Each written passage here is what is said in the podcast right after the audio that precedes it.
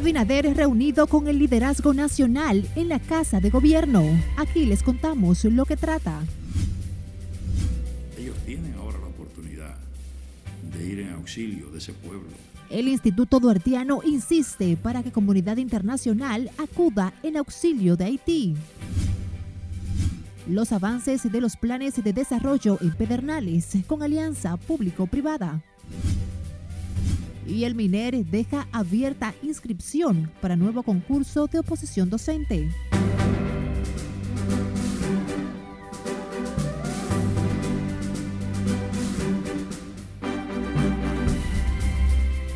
Muy buenas tardes y gracias por favorecernos con su atención. Damos inicio a la primera emisión informativa de RNN Canal 27. Graciela Acevedo tiene el honor de informarles.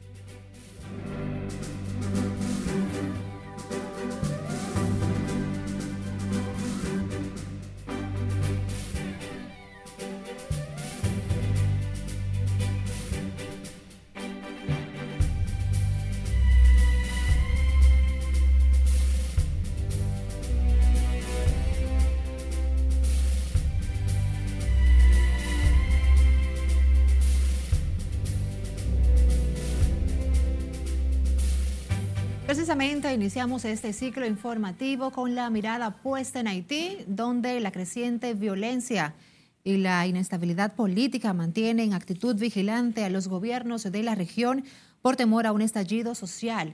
Las autoridades dominicanas vigilan hasta el más mínimo movimiento en la franja fronteriza.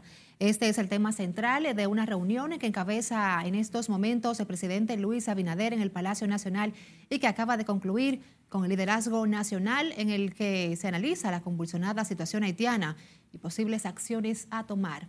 Allá se encuentra en vivo nuestra compañera Lauri Lamar con toda la información. Adelante, Lauri. Buenas tardes para ti. Muchísimas gracias, Graciela. Así es, este encuentro se produce momentos en que se ha agudizado aún más la crisis en Haití, situación que ha motivado a las autoridades dominicanas a tomar medidas de emergencia para resguardar la seguridad del territorio nacional. Al concluir esta reunión, el presidente Luis Abinader explicó que entre los planteamientos de los distintos sectores que se trató aquí en este encuentro, pues hubo recomendaciones para que motivar más a las autoridades, a los organismos internacionales a que presten más atención eh, a esta situación de Haití, esta inestabilidad, la ingobernabilidad que vive esa nación que se ha pues recrudecido tras el asesinato de su entonces presidente Jovenel Moïse.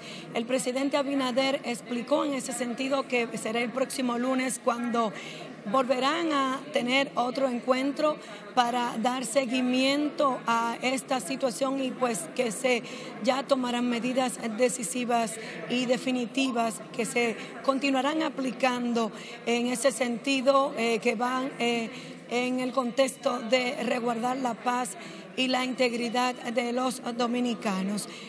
También previo a esta reunión, eh, los líderes políticos eh, y religiosos, algunos eh, mostraron su apoyo a las medidas migratorias y de seguridad que por el momento también está adoptando el Estado dominicano. Escuchemos.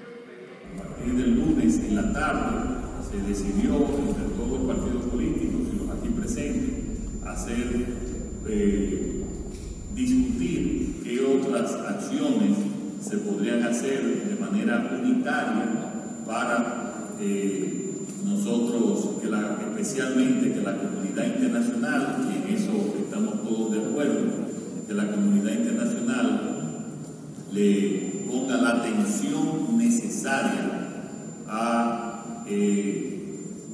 la situación política, social, económica. Eso es en cuanto a la forma, que cada quien tiene diferentes eh, propuestas e ideas, pero en cuanto al fondo, eh, puedo afirmar que todos aquí presentes están eh, igualmente preocupados, como está, como está preocupado el gobierno dominicano, en primero salvaguardar integridad física y también cuidar nuestros recursos, tanto de infraestructura sanitaria como también atender los temas de seguridad nacional y de incluso también de seguridad ciudadana por las implicaciones que tiene este tema. Que respaldamos todos los esfuerzos que ha estado haciendo el Poder Ejecutivo para poder lidiar con esta situación exitosamente y que la República Dominicana y que en la República Dominicana esté garantizada la paz y la tranquilidad ante cualquier intento de descomponer el orden de parte de todas las pandillas y situaciones sueltas que en este momento hay en la República de Haití. Hay una situación muy delicada que llama la atención del país, eh, la situación de inestabilidad que vive nuestra hermana República de Haití y que obviamente siendo nosotros sus gemelos, eh, para nosotros es de suma preocupación si el gobierno, el presidente Abinader está reiterando desde hace tiempo que la comunidad internacional tiene que entenderse, hacerse cargo de la crisis del Estado fallido de Haití, porque nadie puede hacerse el ignorante. Todos saben que es un Estado fallido y no lo saben ahora, lo saben hace mucho tiempo. Entonces, el mensaje dominicano, para que eso sea creíble de que no hay solución dominicana al problema haitiano. Tiene que venir acompañado de acciones.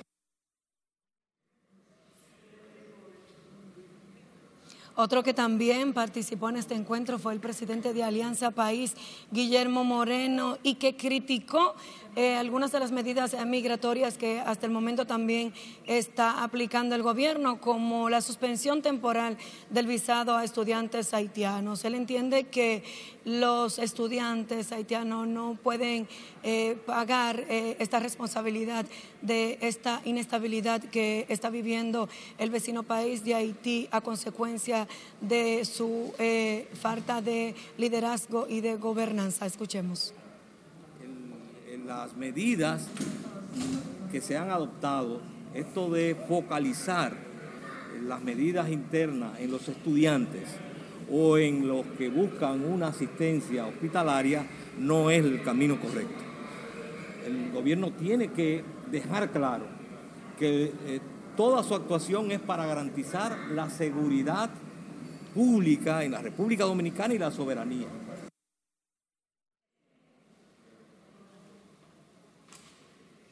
También el secretario general del PLD, Charlie Mariotti, pues eh, llamó al presidente a aplicar las disposiciones que entienda necesarias ante este escenario, sin embargo, a que no sea eh, excesivo, a que no llegue a los extremos en estas aplicaciones. Adelantó que la posición del partido será dada a conocer el próximo lunes en su reunión del comité político. Nosotros, por supuesto, que estaremos dando seguimiento a todo este escenario, a esta situación que está viviendo el vecino país de Haití y cómo afecta al territorio dominicano las disposiciones que continúa tomando el gobierno para mantenerles informados. Por el momento es todo lo que tenemos, así es que retorno al estudio con ustedes. Gracias, Laura y Lamara, por presentarnos los detalles sobre esta importantísima reunión que concentró el liderazgo nacional encabezado por el presidente Luis Abinader en Palacio a propósito de esta convulsa situación que envuelve a Haití. Cambiando de información, el Ministerio de Defensa aclaró que al menos cuatro helicópteros norteamericanos que aterrizaron en Puerto Plata realizaron una parada técnica para reabastecerse de combustible y descanso de tripulación. Según el comunicado del MIDE, la tripulación de las aeronaves tuvo que aterrizar por falta de combustible y por exceso de horas de vuelo de manera continua. El organismo considera el aterrizaje de los helicópteros como un procedimiento de rutina en caso de largos recorridos, explicó el Ministerio de Defensa en su cuenta de Twitter. Las autoridades dijeron que los helicópteros ya despegaron la mañana de este jueves y seguirán su ruta programada sin ofrecer mayores detalles. El director del Instituto Duartiano insistió hoy para que la comunidad internacional acuda en auxilio de Haití, atrapado en la peor crisis política y social de su accidentada historia. Advierte que de lo contrario esa nación iría al colapso total, un clamor al que se une la comunidad haitiana residente en territorio dominicano. Scarlett Guchardo está en directo desde la Embajada de Haití en Santo Domingo con todos los detalles. Adelante, Scarlett. Buenas tardes. Gracias, buenas tardes. El doctor Wilson Gómez enfatizó que la comunidad internacional debe de asumir su responsabilidad con el vecino país. El principio de no intervención es un principio invariable. Wilson Gómez considera que el caos prevaleciente en Haití solo podría ser superado con un esfuerzo colectivo liderado por la Organización de las Naciones Unidas. Caso de Estados Unidos, caso de Canadá, caso de Francia. Ellos tienen ahora la oportunidad de ir en auxilio de ese pueblo. Por supuesto, los dominicanos respetamos mucho el principio de no intervención. Una postura que comparte la Mesa para las Migraciones y Refugiados, aunque demanda sensibilidad en la política migratoria de las autoridades dominicanas. La República Dominicana encabeza una cruzada solicitando a la comunidad internacional que intervenga a Haití, que apoye a Haití. Y sin embargo, aquí internamente está tomando medidas en contra de los inmigrantes haitianos. Los ciudadanos de origen haitiano que residen en la República Dominicana lamentan la situación que vive su país. Manda a fusilar todo eso haitiano aquí, manda todito para su país. ¿Por qué? Tienen el país atrasado. Para mí, los haitianos no pueden gobernar Haití, mandar a otro país a gobernarlo. Ese yo puedo decir. Alguien que puede gobernarlo, gobernarlo, porque no es un haitiano que puede gobernar Haití. La inestabilidad política fue acentuada con el magnicidio del presidente Jovenel Moïse perpetrado el 7 de julio del año en curso.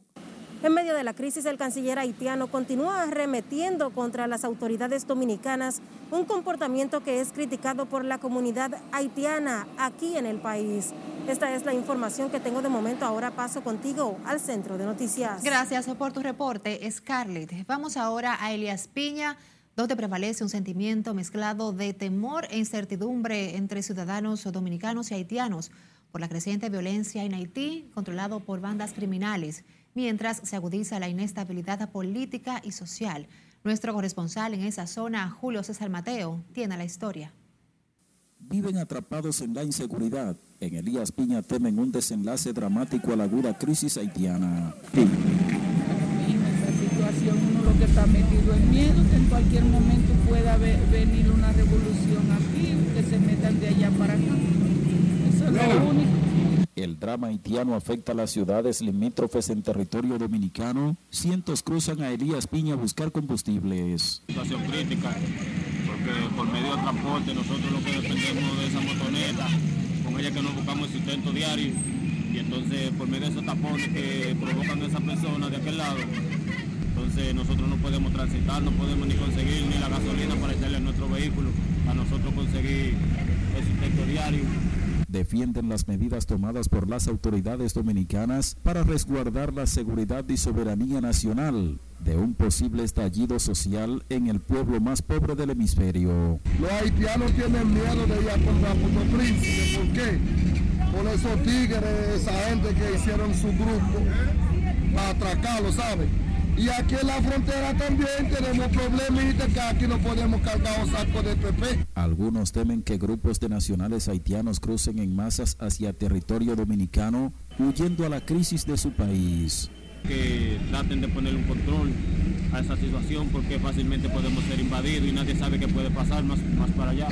Entre las medidas tomadas por el gobierno dominicano destaca la revisión del programa de regularización, el cese de entrega de visado a estudiantes haitianos y la prohibición de servicios a ilegales en los hospitales públicos exceptuando las emergencias. Desde Elías Piña, Julio César Mateo, RNN. Vamos ahora a Santiago, donde estudiantes haitianos piden a las autoridades dominicanas sopesar la decisión de someter a una revisión más rigurosa la renovación de la visa. Dicen que muchos de ellos aún se mantienen en el proceso de regularización de su estatus en territorio nacional. Junior Marte nos cuenta. Los estudiantes se concentraron frente a la Universidad Tecnológica de Santiago UTESA para solicitar al gobierno reconsiderar la medida sobre sus visas. Entonces, cualquier enfermedad, cualquier seguimiento con cualquier médico, imagínense que ese documento, por no estar en mi mano, no estar a, la disponibilidad, no puedo recibir ese trato. Entonces, encuentro que está un poquito exagerado, algo exagerado. Entonces, eh, le pedimos eh, con todo el respeto al señor presidente que evalúe otra vez esas medidas y que por lo menos lo agilice por quienes sí estamos esperando para el plan de regularización, que se supone que era en un tiempo límite. Afirman además que las medidas anunciadas por el Estado dominicano les afecta de manera psicológica, debido a que muchos de ellos ya ni quieren salir a las calles. Porque a pesar que tiene dominicanos que son amables, pero hay personas que profitan de eso eh, para hacer eh, eh, matraca, todo eso sobre los estudiantes todo eso se ha complicado nuestra situación aquí en este momento. Algunos haitianos también fueron hoy a la sede diplomática en Santiago para informarse sobre las medidas adoptadas por las autoridades dominicanas. Que los que vienen a estudiar aquí están pagando una fortuna y eso le favorece a, de los impuestos del gobierno. Los estudiantes de nacionalidad haitiana piden al gobierno dominicano flexibilizar la medida sobre las visas porque afecta a cientos de sus compatriotas que realizan diversas carreras en universidades dominicanas. En Santiago, Junior Marte, RNN. Cambiando de tema, en medio de intensas discusiones y renuncias, la Comisión Bicameral encargada del estudio de las reformas al Código Penal hizo cambios a casi 20 artículos, incluidos el 123, que penaliza todo tipo de método violento para disciplinar a los hijos, y el 187 sobre discriminación por motivos de orientación sexual. Nelson Mateo con los detalles.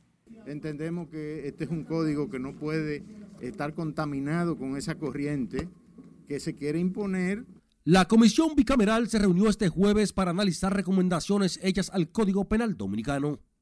En medio de intensos debates, el artículo 123 sobre educación familiar fue modificado en su párrafo 2 para penalizar todo tipo de corrección que incluye violencia verbal y física en la disciplina familiar. Es lo que está pasando realmente en Estados Unidos, que hay una crisis con ese tema, de que niños llaman al 911 y dicen, mi papá me, me dio una pela y entonces lo someten a la justicia.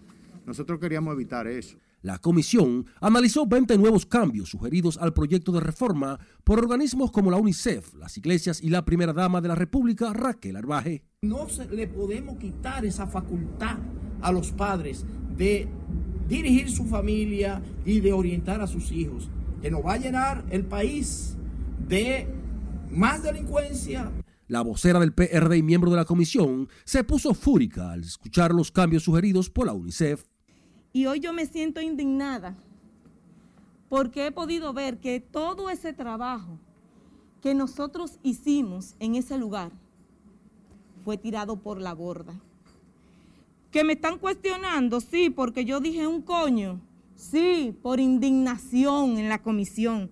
Los títulos, los títulos dan academia, pero no dan educación. Eso, el coño, eh, eso es parte, eso es parte de la formación individual de cada individuo. Los intensos debates provocaron la renuncia de algunos de los comisionados, entre ellos Víctor Suárez. Es violencia contra un niño que lo corrija. Esa es la discusión. Creo que es muy amplia la redacción, en mi punto de vista. Creo que se puede malinterpretar.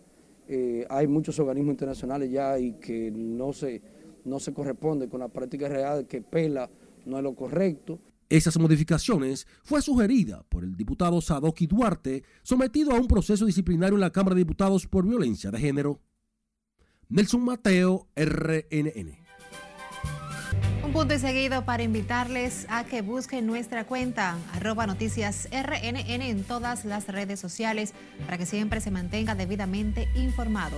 Sus denuncias envíenosla a través del 849-268-5705. Y por supuesto, si desea escuchar nuestros audios de noticias, estamos también en Spotify, Apple Podcasts y Google Podcasts. Vamos a una pausa. Al regreso, sabrá cuántos niños con COVID ha atendido el Robert Reed en lo que va del presente año. Y República Dominicana entre primeras cinco naciones de la región con mayor cantidad de casos de cáncer de mama. Siga con RNN Primera Emisión.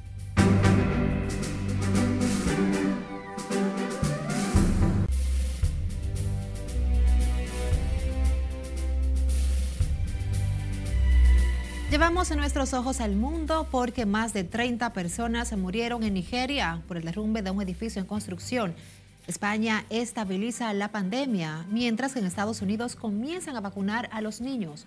Más en nuestro resumen internacional con Cesarina Ravelo.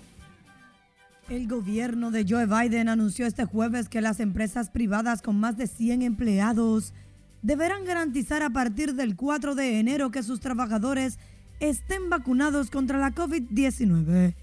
En caso de que los empleados se nieguen a vacunarse, deberán someterse a pruebas semanales y llevar mascarillas todo el tiempo en sus puestos de trabajo. Precisamente en Estados Unidos, los menores de edad escolar comenzaron a recibir sus primeras dosis de la vacuna contra el coronavirus.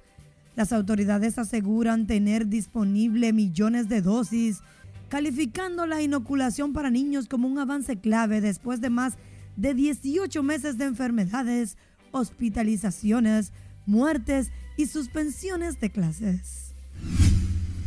En rueda de prensa del Ministerio de Sanidad de España, su titular, Carolina Darias, recalcó este jueves que hay un ligero ascenso de los casos de COVID en la última semana, al pasar de 46 a 49 los casos de incidencia acumulada en 14 días. Dijo que hay una situación diferenciada respecto al entorno europeo al darse un realce en ese país. La justicia de El Salvador condenó al expresidente Elías Antonio Saca y a dos personas más a pagar 10 millones de dólares que fueron desviados de un donativo hecho a ese país por Taiwán. El juzgado impuso a Antonio Saca el pago de 6 millones de dólares. La Corte Penal Internacional abrirá una investigación formal contra Venezuela por posibles crímenes de lesa humanidad durante la represión de manifestaciones antigubernamentales en 2017, informaron el fiscal de ese organismo, Karim Khan, y el presidente del país, Nicolás Maduro. Ambos firmaron en el Palacio Presidencial de Miraflores un acuerdo de colaboración. Más de una treintena de muertes ha provocado un derrumbe de edificio de 21 plantas en construcción a las afueras de Lagos, la mayor ciudad y capital económica de Nigeria. Se desconoce cuántas personas podrían quedar atrapadas dentro de los escombros. En México, un grupo fuertemente armado retuvo a ocho policías en el estado de Jalisco, a quienes, luego de despojarlo de sus equipamientos y vehículos, los obligó a grabar un video contra las autoridades estatales. Los uniformados fueron liberados más tarde y se mantiene una investigación abierta. En las internacionales, Cesarina Ravelo, RNN. Volvemos al país con el Ministerio de Educación. Reanudó este jueves el concurso de oposición docente para seleccionar unos 19 mil profesores y directores de escuelas tras el fracaso de la primera convocatoria. Jesús Camilo está en directo con toda la información. Adelante, Camilo. Buenas tardes. Muchas gracias, buenas tardes. Con el proceso de capacitación previa a los nuevos maestros en el país, se busca mayor eficiencia y calidad en el sistema educativo nacional. Estamos abriendo la plataforma del concurso para una nueva fase de registro y admisión. A las 10 de la mañana este jueves, el MINER declaró abierto el registro de postulantes al concurso de oposición docente. Solo disponen de 48 horas para hacerlo. Al proceso de evaluación fueron convocados 77 mil aspirantes a maestros y directores para seleccionar solo 19 mil necesarios para el año escolar 2021-2022. Por primera vez, el ministerio cuenta con un esquema evaluativo cuyas pruebas están diseñadas en función de los estándares profesionales y de desempeño de la carrera docente. Explicó que la elección de maestros por concurso busca elevar la calidad educativa imprimirle mayores habilidades cognitivas, capacidades y conocimientos pedagógicos conforme a la ley 6697. Y además de eso, una entrevista personal por competencia que se les aplicará a todos los que superen las dos pruebas anteriormente citadas. Ese es el mecanismo que lleva eh, todo el proceso. Además de ese mecanismo oficial, el ministerio, el ministro de, Educación designó una comisión de observadores que coordina el Ministerio de Administración Pública. Las evaluaciones iniciarán en el nivel primario a partir del viernes de la semana entrante en todos los recintos educativos. Previamente, el MINER realizará un proceso de capacitación. En la nueva convocatoria podrán participar maestros que lo hicieron en la primera. Las autoridades educativas afirman que la mejora en el currículum docente impacta positivamente en el aprendizaje. Es lo que tengo hasta el momento. Paso contigo al set de noticias. Te agradecemos el informe Jesús Camilo. Y más de mil menores de edad contagiados con COVID-19 ha atendido el Hospital Infantil Robert Reed Cabral en lo que va del presente año. 11 permanecen ingresados, aunque en condición estable. Como nos cuenta Margaret Ramírez, su director Clemente Terrero insiste en la urgencia de vacunar a los niños y adolescentes para cortar la cadena de contagios. Veamos la historia. Hay otro virus circulando, tenemos el virus de la influenza B, que se confunde mucho con el COVID. Son niños entre 2 y 15 años los ingresados en el Robert Reed Cabral. Ninguno presenta complicaciones. Se detectan bastante temprano, vienen con síntomas de fiebre, malestar, algunos con neumonía, ¿verdad? Eh, pero no, no, no así tan estado tan grave. El epidemiólogo Clemente Terrero aclaró que solo 11 de las 22 camas disponibles en este hospital están ocupadas. Porque los niños, la mayoría de ellos, sufren infección subclínica o asintomática. El virus no se ve en la cara, pero los, virus los niños son muy cariñosos, van a la casa, se le pegan a los padres, a los familiares.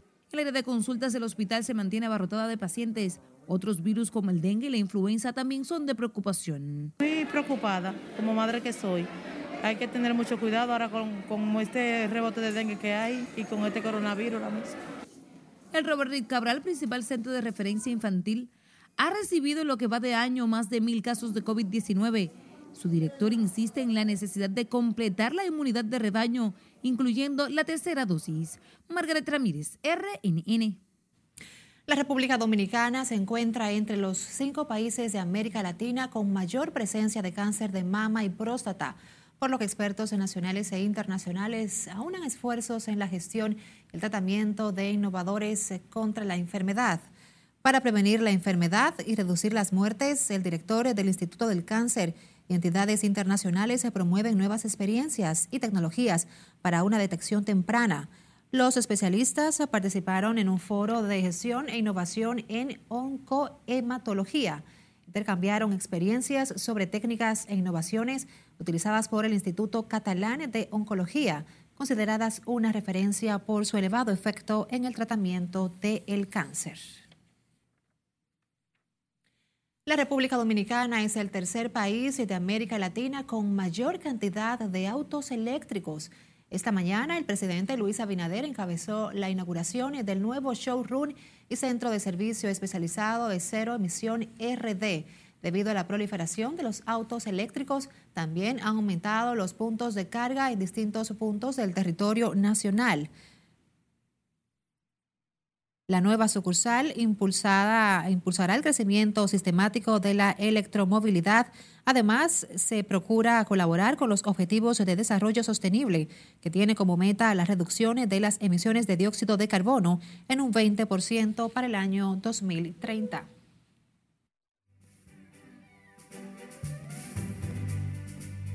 Saludos muy buenas. Iniciamos la entrega deportiva hablando del béisbol invernal de la República Dominicana. Y es que los gigantes le dieron una pela a los Tigres del Licey en San Francisco, 10 carreras por 2.